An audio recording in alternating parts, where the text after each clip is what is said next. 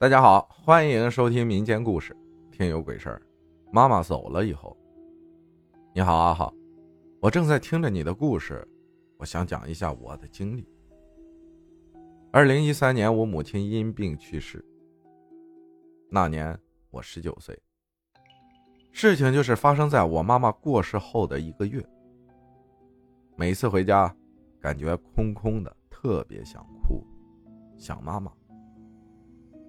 自己在家的时候，总是感觉有妈妈的身影。在这期间，晚上总会做梦，梦见妈妈背对着我，一转身很吓人的那种，掐着我的脖子，说什么我也忘了。持续两天晚上都做梦，很吓人。说来也怪，我父亲的工作是干一天休息一天的那种，父亲上班时晚上就我自己在家住。有时候也在想，那是我亲妈，能吓唬我吗？但是真的很奇怪，怪到我爸在家啥事没有，我自己在家就有事儿。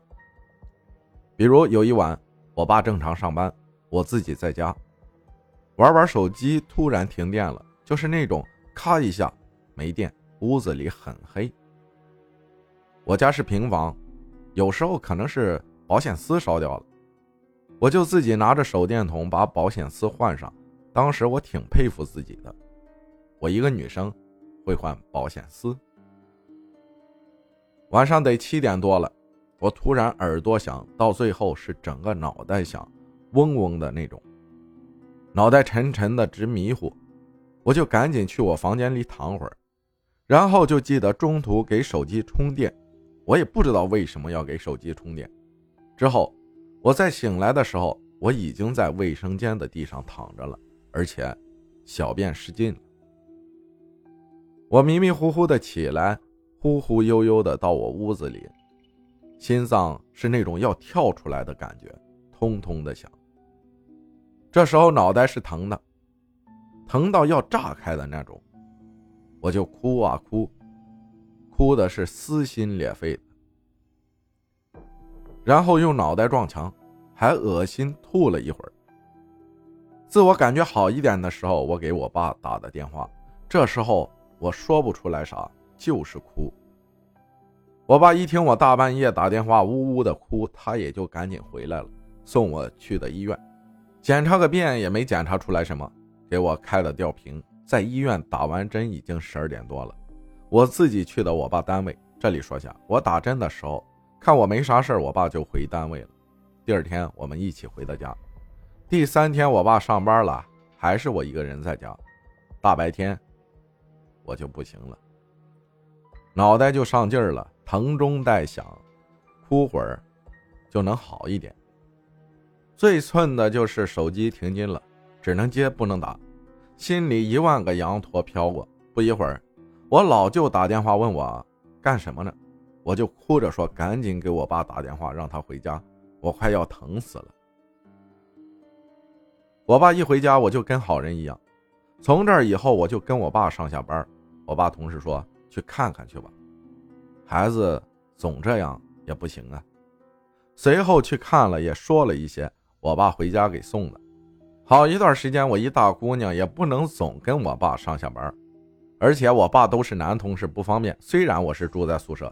但是也不行，就这样我又回家住。头几天没啥事儿，晚上我把所有的灯都打开了，就我屋子里没有打开。通过门窗，屋里有亮光。就这样我睡了几天安稳的觉，也没有做过梦。前头这些都是小插曲，接下来要说的才是最吓人的。晚上要睡了，灯都打开了，一会儿我就睡着了。突然感觉有人压我的脚，还不是压身上的那种，猛地一哆嗦。这个时候就是感觉有人在我脚下一点点的往上爬，对，就是往我身上爬，感觉特别真实。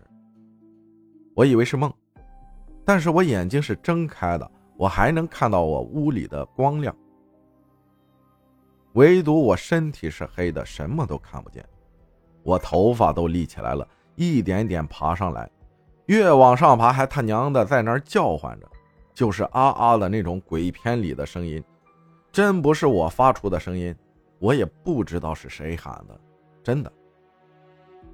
你能感觉到到胸口的时候，啊啊的声中伴着喘气，我真的能感觉到气体。